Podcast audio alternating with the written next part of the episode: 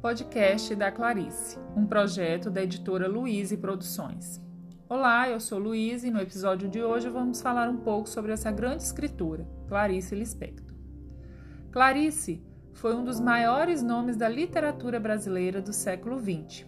Com seu romance inovador e com sua linguagem altamente poética, sua obra se destacou diante dos modelos narrativos tradicionais. Seu primeiro livro, Perto do Coração Selvagem, recebeu o prêmio Graça Aranha. Clarice Lispector nasceu na Ucrânia no dia 10 de dezembro de 1920.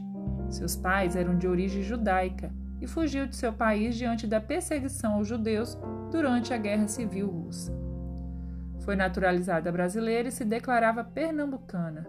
Seu nome, Clarice, foi uma das formas que seu pai encontrou de esconder toda a sua família quando chegaram ao Brasil. Ao chegarem ao Brasil em 1921, fixaram residência em Maceió, Recife e Rio de Janeiro, onde morava Zaina, irmã de sua mãe. Clarice estudou várias línguas e teve aulas de piano. Era boa aluna na escola e gostava de escrever poemas.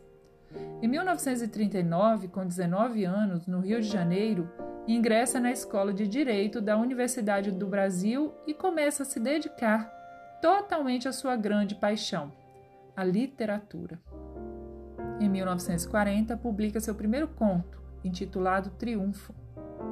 Em 1940, Clarice começa sua carreira de jornalista, depois como redatora e repórter na Agência Nacional, no Correio da Manhã e no Diário da Noite. Em 1943, casa-se com o diplomata Mauri Gurgel Valente, com quem teve dois filhos. Começou a escrever livros infantis para atender ao pedido, na verdade, uma ordem, de Paulo, seu filho mais novo, quando ele tinha seis anos. O Mistério do Coelho Pensante, que só foi publicado em 1967, depois de ficar uma década guardado na gaveta.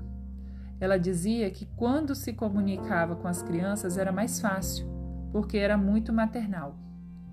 Clarice foi uma importante escritora modernista brasileira.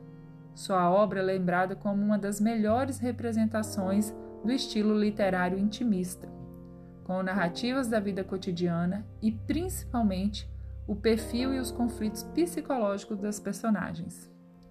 Com isso, ela usa a liberdade de escrever para atingir a repercussão dos fatos nos indivíduos. E no dia 9 de dezembro de 1977, ela veio a falecer na véspera do seu aniversário de 57 anos, na cidade do Rio de Janeiro.